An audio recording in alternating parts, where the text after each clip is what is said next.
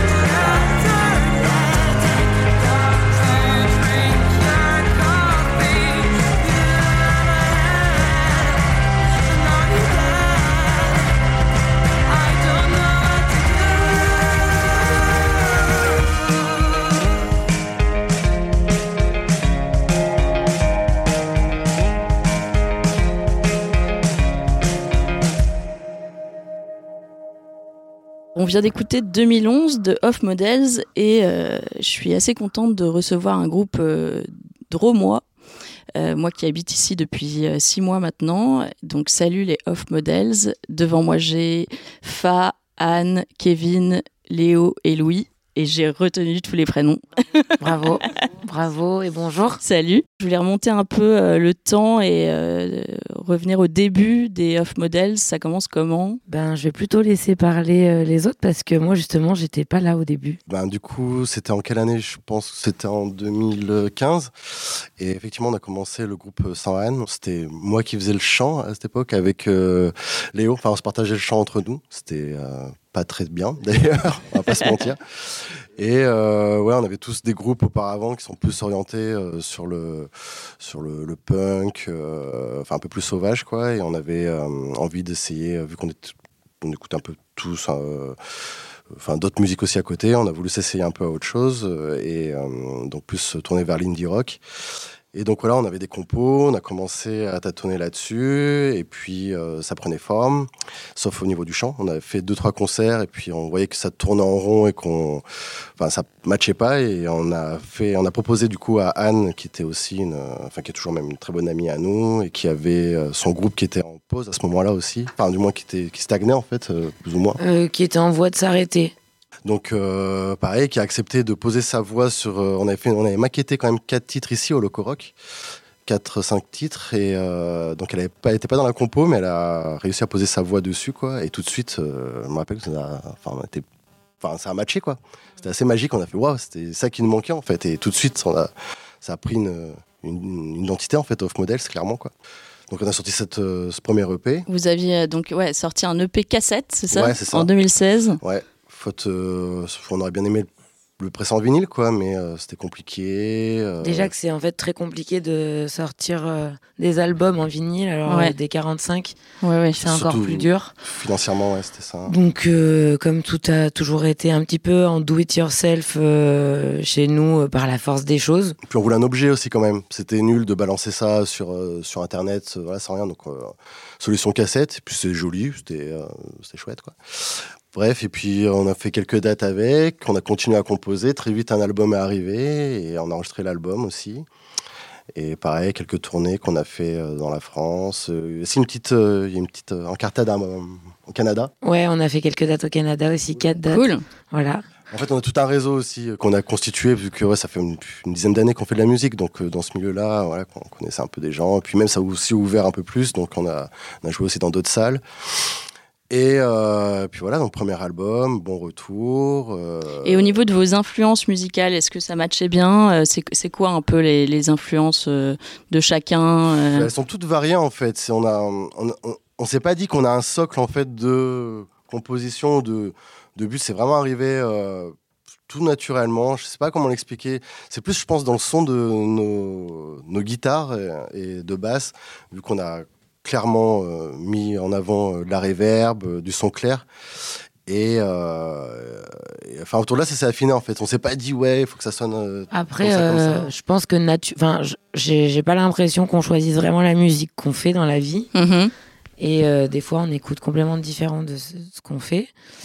Et naturellement, oui, c'est peut-être euh, le fait d'être, euh, d'avoir tous, euh, ça y est, euh, 30 ans ou plus. Euh, on a quand même euh, des racines communes, euh, mais qui sont hyper loi- lointaines. que ce soit Pixies, des trucs années 90, parce qu'en fait, on était juste des enfants à ce moment-là. Et je pense qu'il y a un petit truc naturel qui s'est fait, malgré qu'on aime des choses des fois un peu plus bourrines ou qu'on vienne du, punk rock. Ça s'est fait naturellement sans qu'on se dise, bon, bah tiens, ça c'est vraiment le morceau qui fait Pixies ou c'est le morceau, ça c'est venu naturellement. Et ça se vient aussi tout aussi naturellement après avoir composé, de se dire, avant d'avoir posé un titre au morceau, ah, ça c'est le morceau Nirvana entre nous.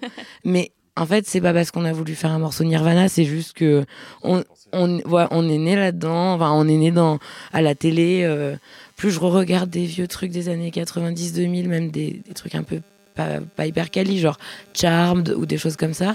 Il y avait quand même Case Choice, Garbage. Et en fait, c'était à la télé, Oui, c'était dans l'air. C'est vrai fait. que dans les séries des années 90, il y avait une, des bonnes euh, Il y avait bandes son. en fait. Mm. Et euh, je réécoute des trucs, euh, enfin, je revois des films euh, des années 90, un peu teen movie. Et en fait, des fois, t'as des trucs. ben, T'as les Smiths, t'as des trucs qui maintenant sont quali. On n'a plus le, on n'a plus aussi la vingtaine. On n'a plus rien. On n'a plus envie de prouver quelque chose. Je pense. On est décomplexé du fait d'avoir des, des influences très pop et très un peu mièvre des fois, un peu ou des trucs comme Nirvana. Après, pas que, on n'est pas aussi que figé dans les années 90, dans le sens où, euh, enfin, je sais qu'avec Léo, on a fait euh, pas mal de festivals, aussi même dans l'indie rock, rock qui se fait euh, de ces dix dernières années, quoi. On est beaucoup allé à Primavera, euh, la route du rock, enfin, tous les même les groupes actuels nous ont toujours influencés, quoi. Donc, il y a ça, et puis, et puis même oui, les, les scènes actuelles qui, euh, enfin, qui sont des sons qu'on écoute aussi, quoi. Léo et Louis, euh, le, le duo euh, bass-bat, vous, c'est un peu les mêmes influences Vous vous retrouvez. euh, Nous, on a évolué ensemble avec Louis, en fait, depuis qu'on est gamin, on fait de la zig ensemble. Ah, c'est cool ça. Ouais, donc on a, été, on a commencé par, le, par faire du hardcore. Après, On a fait du punk rock, après on a fait Off Models. Et, euh, et nos influences, on s'est toujours suivis, on a toujours écouté la même chose. Et puis euh, beaucoup, beaucoup de découvertes grâce à Fa, tout ça. Et euh, on était plus jeunes, nous on est, une, on est un peu la team plus jeune du groupe euh, par rapport à Fa, où nous on l'a rencontré, on avait 18 ans, donc il nous a fait évoluer, découvrir des choses. Et donc euh, Tu es le mentor, Fa, tu vois. c'est ça. C'est le papy. Et c'est lui, moi en tout cas, qui m'a qui m'a dirigé, qui m'a fait diriger vers la musique 90s, tout ça, parce que c'est vrai qu'avant on n'écoutait que du métal et du punk rock. Les, les scènes, euh, les premières scènes, euh, est-ce que vous avez des souvenirs de ça? Est-ce que ça a été compliqué au début euh, En tout cas, nous, nos premières scènes, elles se faisaient sans haine, donc ouais, c'était clairement complexe. Et, euh, et le côté scénique, euh, très honnêtement, c'est vraiment aussi euh, l'arrivée de, de Anne, où euh, tout de suite, vu, vu que, comme disait Léo, on venait aussi d'une certaine scène punk et tout ça, où il y avait, mine de rien, une manière de, euh, d'avoir une assise sur scène et euh, de jouer et de compléter l'espace. Enfin, c'était un peu ça. comme guillemets, vous positionnez les, les instruments, Voilà. même déjà. Et là, on a appris justement à complètement se mettre en retrait et laisser un lead en fait en avant. Anne, et, et surtout comprendre que là-dessus, en fait, c'est 90% du job, dans le sens où c'est elle qui chante, c'est elle qui. euh, c'est enfin, c'est ce qu'on retient le plus, enfin, principalement, même pas que. Et, euh, et scéniquement, encore une fois, ça a pris aussi beaucoup plus de sens avec, euh, avec Anne. Donc, ouais, ça a beaucoup évolué aussi scéniquement et sur scène, en fait, sur la manière dont on se sent, on se sent, en fait, chacun à sa place. On va en continuer à en parler juste après euh, The Artist, euh, du dernier album qui est sorti euh, en octobre. Octobre ouais, 2022. On écoute ça et on revient juste après.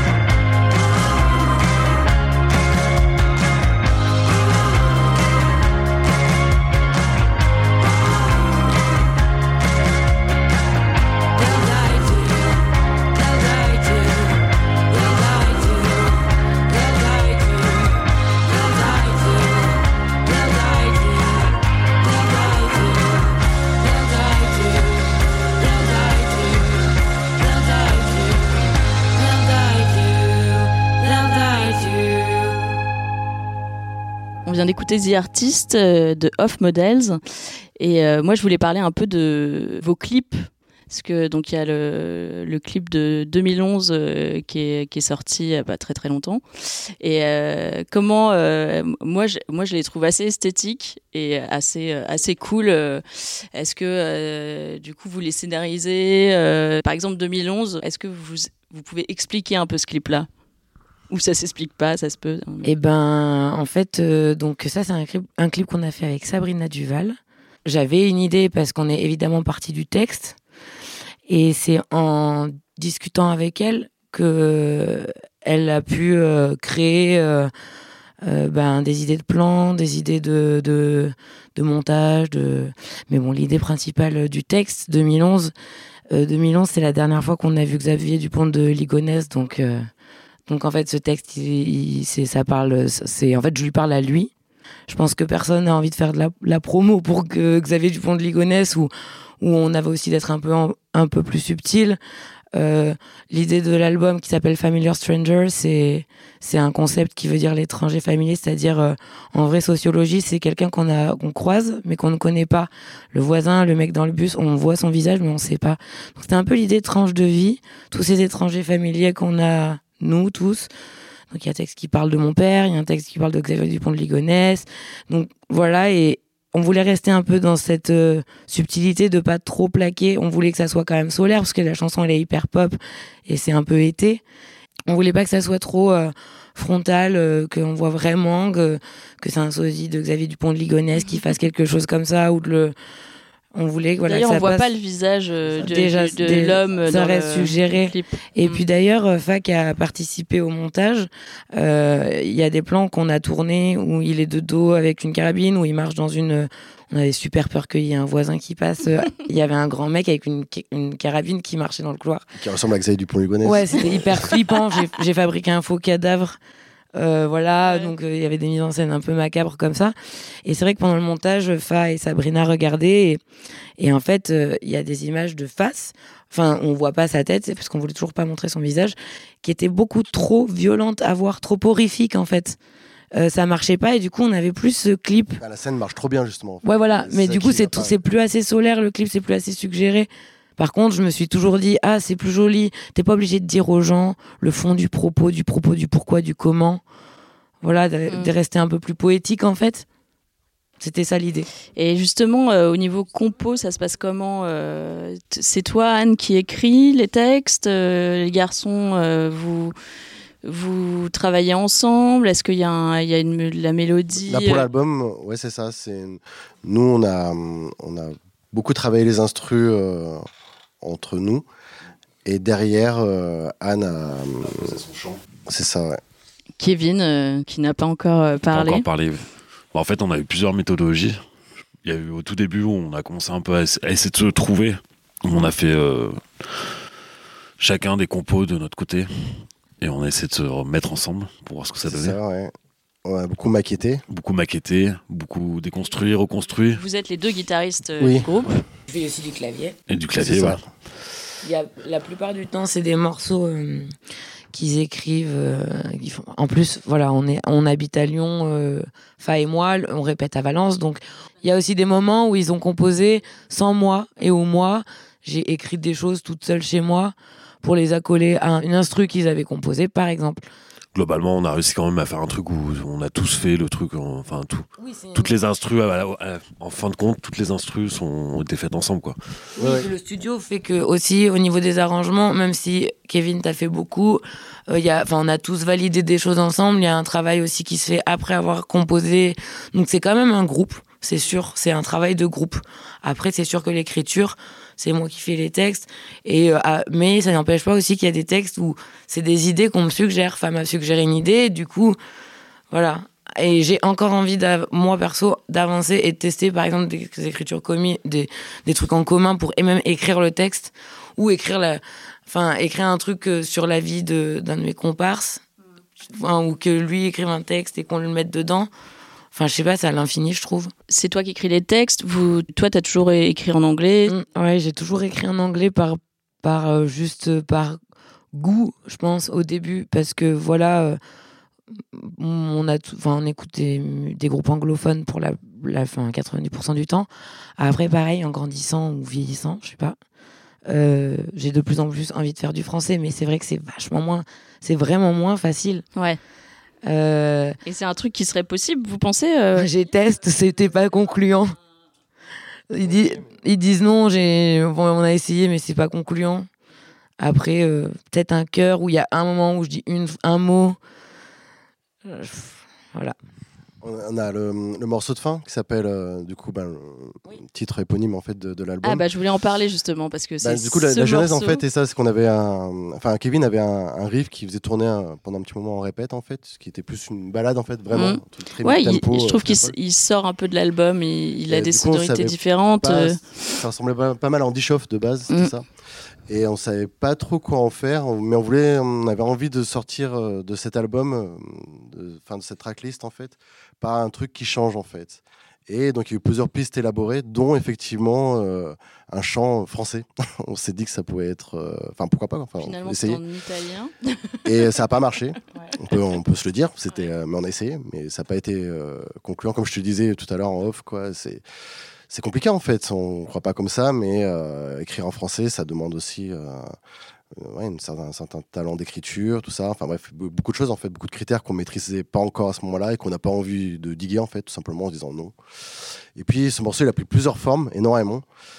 Et euh, finalement, on s'est dit qu'on allait euh, finir de le composer euh, en studio en fait. On l'a laissé à l'état. Enfin, on, on l'a remanié encore. on- oui, ce qu'il faut dire, pardon, ce qu'on avait oublié de dire, c'est qu'on les locaux rock ici à Valence nous permettent de maqueter beaucoup. euh, Ah oui, parce que euh, là, justement, on est au Loco Rock, là où vous, répétez répète, habituellement. mais ouais. pas que. C'est-à-dire quand on parlait du processus de l'album, C'est là où on a enregistré le premier album. on a aussi enregistré le premier album exactement, et également donc le deuxième album quand on était sur la phase de composition pure et dure. On, On a dès qu'on maquetté avait, ici. euh, voilà, dès qu'on avait terminé, euh, En fait, dès qu'on avait un morceau, on maquettait avec Fa, Léo, Louis et Anita. et ça nous permettait de revenir dessus, de on, pouvoir, on avait une euh, méthodologie de puzzle en fait où on enregistrait des boucles et on structurait des morceaux comme ça au début. qu'on Pour se donner une idée. Anne, et Anne pouvait aussi venir ici et déjà faire une. rajouter ma voix. Comme ça, ça faisait une mise à plat. Et du coup, une fois qu'on a fini l'enregistrement de tout l'album, on est revenu sur ce morceau et puis Kevin a passé beaucoup de temps avec du clavier dessus à essayer de, de le déstructurer, de le restructurer. Et, euh, Mélotron, ouais, c'est ça. xylophone, plein de trucs. Et on a fini par l'instru déjà du morceau comme ça. Et, euh, et par la suite. euh, C'est toi qui as eu l'idée du texte. Non, c'était Jean-Pierre Maillard qui, au départ, nous a suggéré. Donc, Jean-Pierre Maillard, celui qui a enregistré l'album, qui l'a produit aussi, et mixé, masterisé. Merci, merci JP d'ailleurs. euh, qui nous a orienté vers une piste de sample, en fait. D'utiliser carrément un sample euh, de film. Un truc de ou... film, ouais. Mais on s'est dit, on va le faire nous-mêmes. Donc, par là-dessus, on a déjà eu un guide. Et puis. euh, vu que euh, ouais autour de nos histoires personnelles Kevin et, et du coup c'est euh, une déclaration d'amour au petit matin de ah Jeanne Moreau à Mar- Mar- Marcello Mastroianni bref et le texte est magnifique euh, c'est une lettre euh, bref qui euh, qui, qui lie euh, à Jeanne Moreau bref et euh, qui colle du coup avec ce qu'on voulait et donc, le deuxième débat, c'est qui, qu'est-ce qu'on fait? Est-ce qu'on utilise le sample de film directement ou On le fait réciter par on le quelqu'un. fait réciter par quelqu'un en français, en anglais, en italien. Enfin, beaucoup de questions sont posées. Et on a tout de suite pensé à notre ami qui s'appelle Clidia Santorino, qui, a, qui fait aussi de la musique dans un projet qui s'appelait Gilia Girasol et qui est maintenant à muter sous son propre nom, qui s'appelle euh, donc Clidia Santorino qui a donc accepté de réciter le texte tout simplement euh, en, italien, Et, euh, et du coup de garder cette base live en fait où carrément on continue à l'enregistrer c'est elle qui l'a enregistré on a rajouté un effet et puis Donc on va on l'a enregistré ici au Lococ. Oui. Et après on a j'ai un peu nettoyé la piste, des redécoupé pour euh, faire en sorte que ça soit rythmé sur la musique. Et on l'a envoyé à JP qui l'a mixé après dans le dans l'instru. Donc ça donne une fin d'album euh, avec euh, Une ouverture aussi, on une fin ouverture voilà puis un morceau qui, qui change en fait tout simplement Ouais, ouais, c'est une bonne fin. C'est en effet, ça change. euh. Bon, en tout cas, pour ceux qui n'ont pas écouté l'album, euh, je vous le conseille. euh, Familiar Strangers euh, de Off Models. On va écouter Fall In et on revient euh, pour en parler juste après.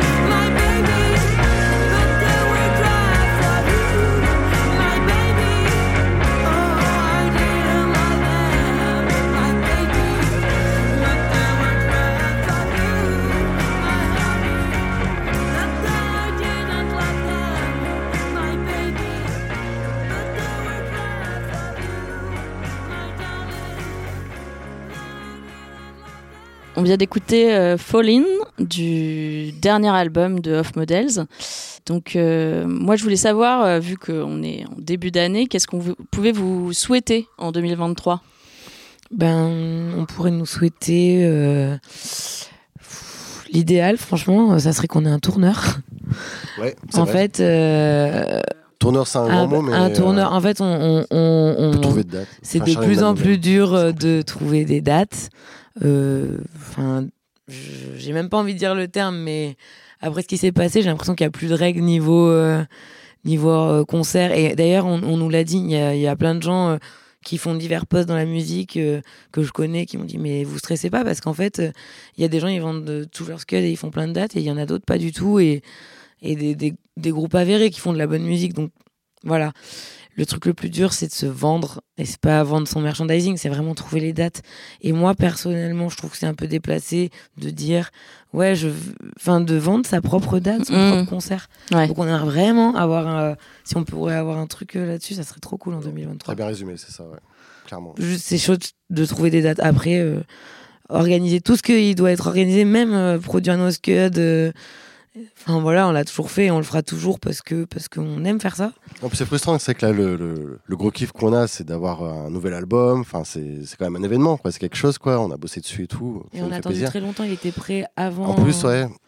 Et, euh, et c'est vrai que la grosse frustration, c'est qu'on aimerait jouer euh, de ouf, quoi. Et, et ouais, trop chercher facile. des dates, c'est compliqué. Et c'est vrai que ce serait quelqu'un qui nous file un coup de main, enfin un tourneur ou j'en sais rien, mais bref. On euh, fait appel euh, au voilà. booker euh, rock euh, du, de l'Hexagone. si, euh, puis ça Pop, prend du pop, temps, quoi. on pop, bosse tous euh, à ouais. côté, on a tout ça. Enfin, Ouais, et puis c'est un Ouais. bel album. Je pense que c'est, c'est, ça serait, c'est bon. Vous avez quelques dates quand même, mais c'est un bel album à faire tourner, je pense. Mais ça restera quand même un bel album, même parce que ce qui est cool, ça où on peut quand même le dire, c'est que toutes les dates qu'on fait, même si l'affluence est plus ou moins importante, euh, il y a toujours, euh, enfin, on, on, c'est de plus en plus agréable en tout cas sur scène, quoi. J'ai l'impression. c'est ça, ouais. Donc nous, on prend du plaisir et on, on a des bons retours et on fera et on continuera en fait, même si s'il y a pas de tourneur, mais juste c'est, on, on peut pas tout faire. Là, pour le coup, c'est vrai que ce serait plaisant. Voilà. Ok. Bon, ben on lance euh, l'appel. Yeah. Et euh, pour venir vous voir euh, jouer, justement, euh, on a euh, la date du 9 mars à Lyon, au Troxon. Vous êtes un peu en pleine tournée, là. Il y a pas mal de dates en avril. 7 avril à Chabeuil, euh, 8 avril à Marseille, à la Salle Gueule, 13 avril à Clermont-Ferrand, 14 avril à Tours et le 15 avril à Paris au Supersonic. Il y a aussi une dernière date, euh, enfin une autre en mai, euh, un festival ouais, qu'a mis en place un ami. euh, c'est son- sa deuxième édition.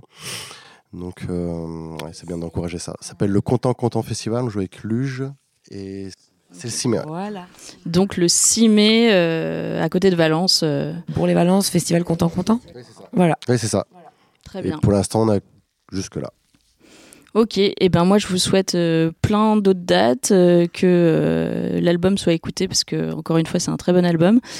Et euh, et puis merci pour Merci à toi de consacrer pour du le temps, temps, pour, euh, avec pour plaisir. nous et, et d'autres artistes comme tu fais. Merci, merci beaucoup. À bientôt. Salut.